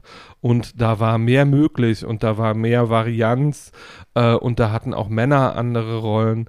Also ähm, du, so weit brauchst du gar nicht zurückgehen, sondern du musst ja im Prinzip nur mal analysieren, was es im Sommernachtstraum bei Shakespeare, den man auch wunderbar als Comic machen kann, äh, äh, für Rollenmöglichkeiten für Frauen und Männer gab und wie sehr da klar war, Geschlecht ist eine Performance und Geschlecht ist übrigens auch super ironiefähig äh, und Leuten, die dann da, die zu sehr daran hängen, die haben zum Schluss übrigens Eselsohren am Kopf.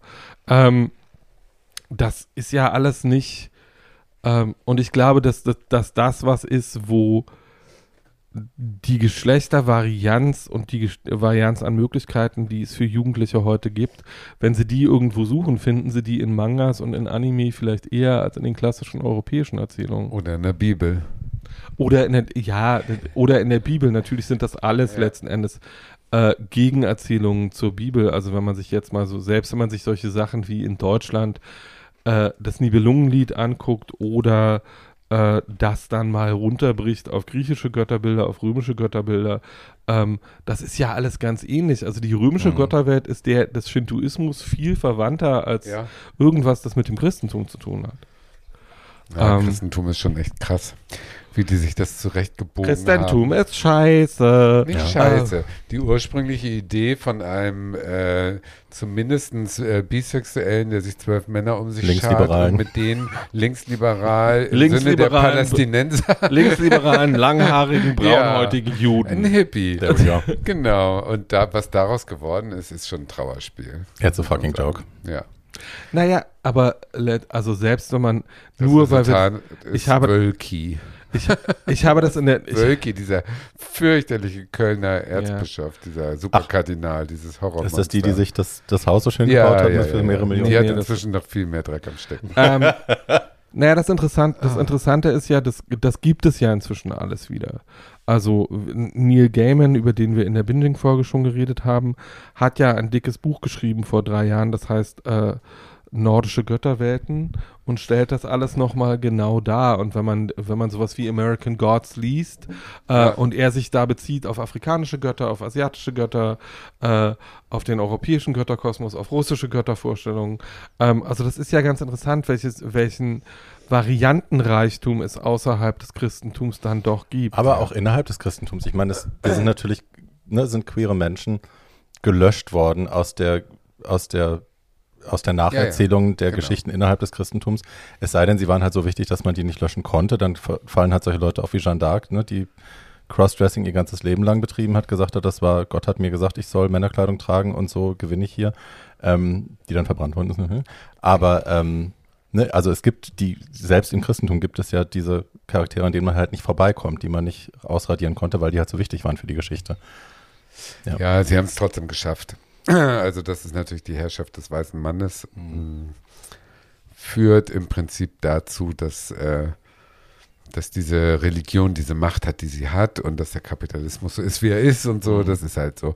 Wenn man sich seine Nische schafft und wenn man sich äh, für andere Sachen interessiert und ein bisschen öffnet, dann ist das, was Paul jetzt vorgestellt hat, eine super Entdeckung. Ich war überrascht. Also Mhm. es hat mich jetzt nicht vom Hocker gehauen, aber ich finde toll, dass Netflix so ein super Special Interest äh, Thema sozusagen mit in seinen Kanon aufnimmt. Das Es wird ist nie gar nicht so, glaube, es ist es Special ist gar nicht so Interest für dich super hier. Special Interest, Ja, weil sonst für wäre mich es nicht auf jetzt so. Netflix. Ja, für mich war es so, aber nee, ich finde eben Netflix hat, äh, das Schlimme an Netflix ist der Algorithmus, der, Mhm. äh, der gibt dir die zehn äh, höchstgesehenen Sendungen vor und dann noch ein paar Entdeckungen und wenn ich äh, oft queer eingebe, kommen vielleicht hier kommen die queeren Empfindungen, Mhm. Aber sobald ich darüber hinaus suche, finde ich ja Kleinode und das hier ist so ein Fundstück, das findet sich nicht in den äh, ersten zehn Seiten. Mhm. Es gibt diesen Weihnachtsfilm, kennt ihr den, diesen animierten Weihnachtsfilm aus Japan, wo auch so ein Mädchen, ich weiß nicht, ob es seine Eltern verliert oder so, aber es wird dann von so zwei Obdachlosen aufgenommen, die kümmern sich um sie und eine davon ist auch eine Transperson, eine Transfrau, die dann quasi so die, die Oma oder Mutti irgendwie spielt. Ähm, und es ist total schön auch und es ist halt, ne, ist so ganz, ganz selbstverständlich. Auch da wird irgendwie nichts groß erklärt, es wird nicht groß, die hat keinen Moment, wo sie sagt, ich bin übrigens so und ihr müsst euch keine Sorgen machen, bla bla bla, sondern die ist halt einfach, wie sie ist, nie wird so erzählt. Ganz toll. Ich muss den raussuchen, ich mach, pack ihn in die Shownotes. Ähm, äh, Joko mich auch drauf gebracht. Fand ich auch ganz wunderbar, den so zu sehen, weil ich auch dachte, ich will wirklich keinen Weihnachtsfilm gucken. Ne? Also ich kenne meine fünf Es kommt auf den Weihnachtsfilme. Weihnachtsfilm an. Aber die, die ich kenne, die will ich gucken. Aber Ja. ich brauche jetzt ne, über Gremlins hinaus brauche ich nicht Nee. viel. Und dann Joko so, ich habe einen wird Weihnachtsfilm. neu Und ich so, gedreht boah. übrigens, Gremlins. Was? Eine Neuverfilmung. Nein. Ja. Weil wir gerade dabei sind, äh, Jeanne d'Arc wird auch gerade neu gedreht und ist in der Hauptrolle mit einer non-binären Schauspielerin besetzt. Na, das wird So, doch Zeit. das, Ingrid Bergmann ähm, hat damals wirklich gelost. Ja, und dann hatten wir noch Mila Jovovich, oder? Wer war das? Äh, Defang, Defang, Ich rede jetzt nee. von dem 43. Ach so, ja, ja. 1943 Ingrid Natürlich Bergmann. redest du davon. War ganz schlimm. War scheiße? Ja. Tatjana erinnert sich noch, wie, als wäre es gestern gewesen. Du, über Ingrid Bergmann könnte ich ein Special machen, sofort. Ja, Jetzt kriegen wir wieder 30 E-Mails, die sagen, bitte lasst Tatjana das Ingrid Bergmann Special machen, alleine. Äh, nein, die, die, also wir haben ja die, die, die wir haben ja die Kommt der Neid, ne? Der Neid, the Shade der Neid auf meine Fanbase. Ja. Ja, nein, da ist überhaupt kein Neid da, schon gar nicht von der dicken alten Lesbe. ähm, und Karikatur einer dicken Karikatur einer dicken alten Lesbe, tut mir sehr leid. Haha. Paul schon dicke alte Lesbe. So. Das ist mein Tundenname jetzt. Oh, wir müssen neues Merch machen. Dicke alte Lesbe Nein, wir ist machen jetzt. kein neues Merch, Tatjana. Nein? Okay, Nein, Schade. nein. Du, So. ich, du unterschätzt mir, wie viel Arbeit das ist und dann Ich dachte, dicke alte Lesbe für Menschen, die Paul heißen. Nur die dürfen bestellen. super. Nein, ich finde ja, also ich, ich glaube, wenn Da wir lohnt sich die Arbeit richtig. ich glaube, wenn wir ein T-Shirt machen, Fat Old Lesbian, kriegen wir vielleicht auch zu, zu Beifall von der falschen Seite. Man weiß es dann Das mal nicht so genau. sein, ja. Ähm, also lassen wir das.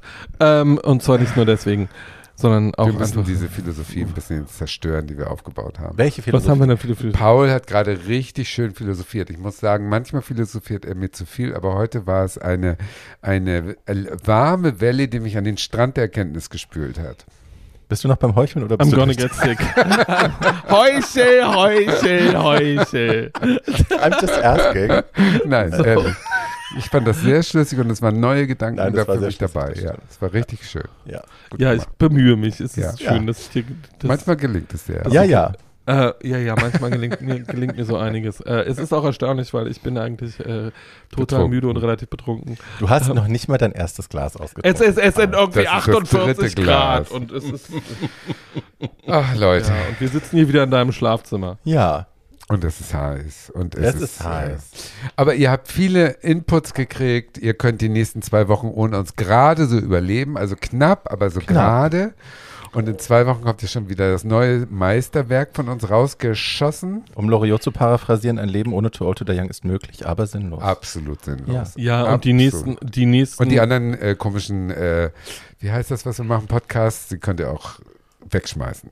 Unser ist der einzige Wie gute. heißt das, was wir machen? ist immer wieder schön, mit dir zu arbeiten. Wie heißt der Dreck, den wir hier machen? Um, mal, um mal mit was Sinnvollem anzuschließen, die nächsten monothe monothematischen Folgen sind schon beschlossen. Ja, Ja. Ingrid Bergmann ist leider keine davon, aber Nein, ihr werdet nein. trotzdem Freude haben. ja, Ja. in 20 Jahren machen wir auch Ingrid Bergmann. Wenn Isabella Rossellini stirbt, machen wir Ingrid Bergmann. Also genau, und die. In dem Moment, wo Tatjanas Gebiss immer schmatzt, wenn sie was sagt, machen wir Ingrid Bergmann. Ja, so alt wurde die gar nicht. Ich glaube nicht, dass sie Nein. geschmatzt hat. Äh, Dann machen wir Brigitte Mira, wenn man Gebiss schmatzt. Oh, nee. Oh, ja. Ich als Ja. alte Misophonikerin, nein. Nein, nein, nichts, wo geschmatzt wird, bitte. Okay, gut. Das kann ich das Dolly nicht Parton schneiden. kann nicht mehr sprechen. Dolly Really? Parton, wenn die jetzt so neu, die macht ja Werbung für irgendwie einen Limonenkuchen, den sie jetzt verkauft oder so. Du kannst es nicht mehr verstehen, weil die ist echt, das ist so durcheinander alles. Die redet wie Inge Meischel und wie Brigitte Mira. Das hat aber vielleicht nichts das mit, Gebiss, das hat aber Ja, vielleicht nichts mit ihren Zähnen zu tun, Doch. sondern was mit ihren Lippen. nein, nein, nein, Gebiss. Manchmal ist es auch das Botox. Das hatte leider ja auch eine Zeit lang, wenn du, wenn du hier, also die, an der Nasolabialfalte, an der Lippe zu viel Botox, dann hängt das ja irgendwann. Ja, dann kann das auch das. und dann kommt noch so. Das ist ganz, ganz schlimm. Live Also wirklich, Cabaret. die kann gar nicht mehr singen. Also über Liza Minnelli müssen wir auch nochmal irgendwann reden. Naja, bis die, also wenn die stirbt, machen wir Ja, eine Folge, ne? stirbt, das ja. ist ja, Ja. wahrscheinlich. Ja, die Todesfolge. Absehbar. Ja, leider, aber wirklich, ja. Also, didn't want to say it, aber Ja, ist so. ja, Well, that's what I'm here for. das kriegen wir noch mit. Gut, meine Lieben, bevor wir noch weiter in. Äh, Bevor wir noch weitere Prominente in den Abgrund. Ja, genau, Folge wir werden wir werden gecancelt. Okay. Also, in unserer wahrscheinlich letzten Folge will ich mir trotzdem nicht nehmen lassen, kurz darauf hinzuweisen, dass ihr uns per E-Mail schreiben könnt, nämlich Ja. untooldtodieyoungpodcast at gmail.com. Und äh, wenn ihr uns unterstützen wollt, dann postet bitte unsere Folgen auf Social Media, teilt es euren Freunden mit, wie großartig wir sind. Das Teilen Und- ist ganz wichtig. Ja, ganz Es wird wichtig. ein bisschen wenig geteilt, muss ich sagen. Findest du? Ja, das merke ich an meinen äh, Instagram-Freundesanfragen. Jetzt bist du richtig angefixt mit ja, Instagram. weil ne? mehr, ähm, je mehr geteilt wird, desto mehr Leute folgen dann. Ah. Und das passiert gerade gar nicht. Wenn Tatjana 1000 Instagram-Follower hat, eröffnet sie einen Twitter-Account. Ah, Also- aber nur Naked. Oder OnlyFans. Gleich, sofort. OnlyFans. Ich Onlyfans. überspringe Twitter. Das bleibt beim Singular. Und gehe zu OnlyFans. OnlyFans. Dann habe ich OnlyFans. Tatjana nimmt das, Fan, äh, nimmt das OnlyFans dann sehr wirklich und zeigt nur ihre Fans, OnlyFans. Ich mache nur Lip-Sync und denke, das ist der Trick dieses Formats. Ja, Ja. Das, ich freue mich jetzt schon. Also bei einigen, was auf OnlyFans unterwegs ist, wünscht man sich ja, die würden nur Lip-Sync machen und alles andere einfach lassen. Be Ja, es ist because jetzt so ein he Beschiss. geht, ähm, aber Verbringen da anscheinend nicht so viel Nur Zeit wie du. Dafür würde ich auch nicht Twitter einen gucke ich Pfennig Pornos. ich, äh, Ja, der ist ja umsonst. Bei. Twitter ist ja umsonst. Kannst du Nee, ich meine jetzt OnlyFans. Was ich gibt's würde denn auf- nie im Leben jemandem Geld geben dafür, dass alles. der nackt da steht. Warum? Habe ich schon mal. Ich habe schon mal so zwei, drei, vier Weil du sie Accounts. in deinem vielleicht. Wohnzimmer oder im Internet? Also OnlyFans auf Okay. meinem Handy, Ja, im So. Internet, im Internet Leuten heißt das? Ja, weil ich, also entweder Kanntest du kannte ich die Ja, und wollte wissen, ja wie die Grund. ohne Hose Ja, aussehen, oder äh, ich finde die super, fand die super eklig. Naja, ist so, ne? Wenn du dir immer vorstellst, wie ist denn das so? Und plötzlich haben die einen OnlyFans, denkst du dir, naja, Ja, bei Bekannten Für den einen Euro ja, machen wir das. Ähm, dann bin ich mal diesem wirklich ekligen Ba- Sebastian Jotta gefolgt, einfach weil ich mal wissen Ja. wollte, was da jetzt eigentlich wirklich los ist. Und dann hat er sich da irgendwelche Riesenteile reingesch... Also ich war halt immer so, okay, äh, also sie ist irgendwie ein Wie Alpha-Mail. sind wir denn jetzt da hingekommen? Nee, das ist Über super. OnlyFans, über Tatjanas Wunderbar. OnlyFans. Ja, meint OnlyFans. Ja, eigentlich waren wir schon raus und jetzt äh, Jetzt habe ich canceln, wieder diese wir Bilder im Kopf. canceln uns Wir nochmal haben richtig. Jetzt habe ich wieder diese Bilder im Kopf, wie Sebastian Jotta sich irgendwelche Sachen irgendwo. Riesen. Riesen Dinger. Und dann spritzt er immer auf die Kunsttitten seiner Frau. Naja, aber mittlerweile, dann ist er jetzt, er ist ja jetzt, nachdem er geleugnet hat, er wäre so ein. Alpha-Widerling, ist er jetzt hier wieder zurück bei, äh, ich gebe hier so, ne, ihr müsst die Dreilochstute aus allen Richtungen und um Erlaubnis fragen muss man nicht und so. Der ist jetzt wieder so richtig super eklig. Ja, und Trumper und super super, rechts ja. und Impfgegner und all dieses Rotzzeug. Fürchterlich. Aber generell nochmal, OnlyFans ist für alle 20-Jährigen, die uns zuhören, nicht euer Format, um berühmt zu werden oder Geld zu machen. Geht ja. arbeiten. Es gibt in Deutschland so viele freie Jobs momentan, die müssen Die nicht, super das Geld muss sind. nicht bei OnlyFans äh, geholt werden. Nein, Lieben, wenn aber ihr nein, schön- nein, Wenn nein. ihr, aber wenn ihr schöne, Zu viel Freiheit ist auch nicht gut. wenn Nein. ihr, wenn ihr schöne Kinder seid und lieber eine Viertelmillion Euro Nein. im Jahr mit, äh, mit Hose ausziehen verdienen wollt, als damit Nein. anderen Leuten Schnaps zu es bringen, dann tut das. versaut eure Sexualität bis in die Steinzeit. Ihr werdet nie eine richtige Beziehung finden. Nein. Entschuldige bitte, Schatz. Die Leute haben, fundamentalistisch. Schatz, die Leute haben, OnlyFans macht die Leute kaputt. Ich finde ja. Ganz schlimm. Deine Mutter macht die Leute kaputt. Ja, auch. Hat sie ja. Ja. Sieht man ja. also ich ja. finde nicht, dass OnlyFans die Leute kaputt macht. Ah, ich finde nein. generell nicht, dass Sexwork Leute kaputt machen Nein. muss. Doch, Äh, oft. Äh, Doch. ja, Doch. äh, äh, nein. Doch. Ähm, und äh, ich finde, Darüber Sex- sollten wir mal reden. Sexworker. Können wir gerne machen. Aber wir hatten schon Love for Sale. Ich liebe, dass ihr immer die Love for Folgen Sale vergesst. ist auch schön. Hatten Haben wir schon gemacht. Achso, haben wir schon gemacht. Okay, Das wisst also ihr zu in Hause nicht. Wir haben Sinne. vorhin eine halbe Stunde damit zugebracht, ein neues Thema für die neue Folge zu finden. Und die beiden haben ständig Sachen vorgeschlagen, Ja. die wir schon gemacht haben. Ja, selektives Gedächtnis. Toll. Ist so. ich würd- ich Jeder wahrscheinlich auch Tag ist vergessen, neu für mich. Ich, war, ich, ich wache auf wie neu geboren und der Tag bringt Wie Erkenntnisse. heiße ich denn heute? Ja, Oh, Tatjana Goldfisch Berlin. Look a butterfly. Pretty butterfly. Ja, in Insofern Sinne- schreibt uns to old to the young. Äh, die 2 ist jeweils die Ziffer 2. Hast du schön gesagt. Sag Hab ich aber, den das Rest. habe ich ja schon gesagt. Achso, gut. Und insofern. Womit wir wieder beim Wenn's böse, Goldfisch wenn's wären. böse Nachrichten sind, bitte an cancelled at tooldtoyoung.de. Wenn es zurückkommt, ist das Internet kaputt. Genau. Schade. So, in diesem Sinne, Paul sagt dein Sätzchen, dein Wörtchen. Auf Wiedergehört. Tschüss.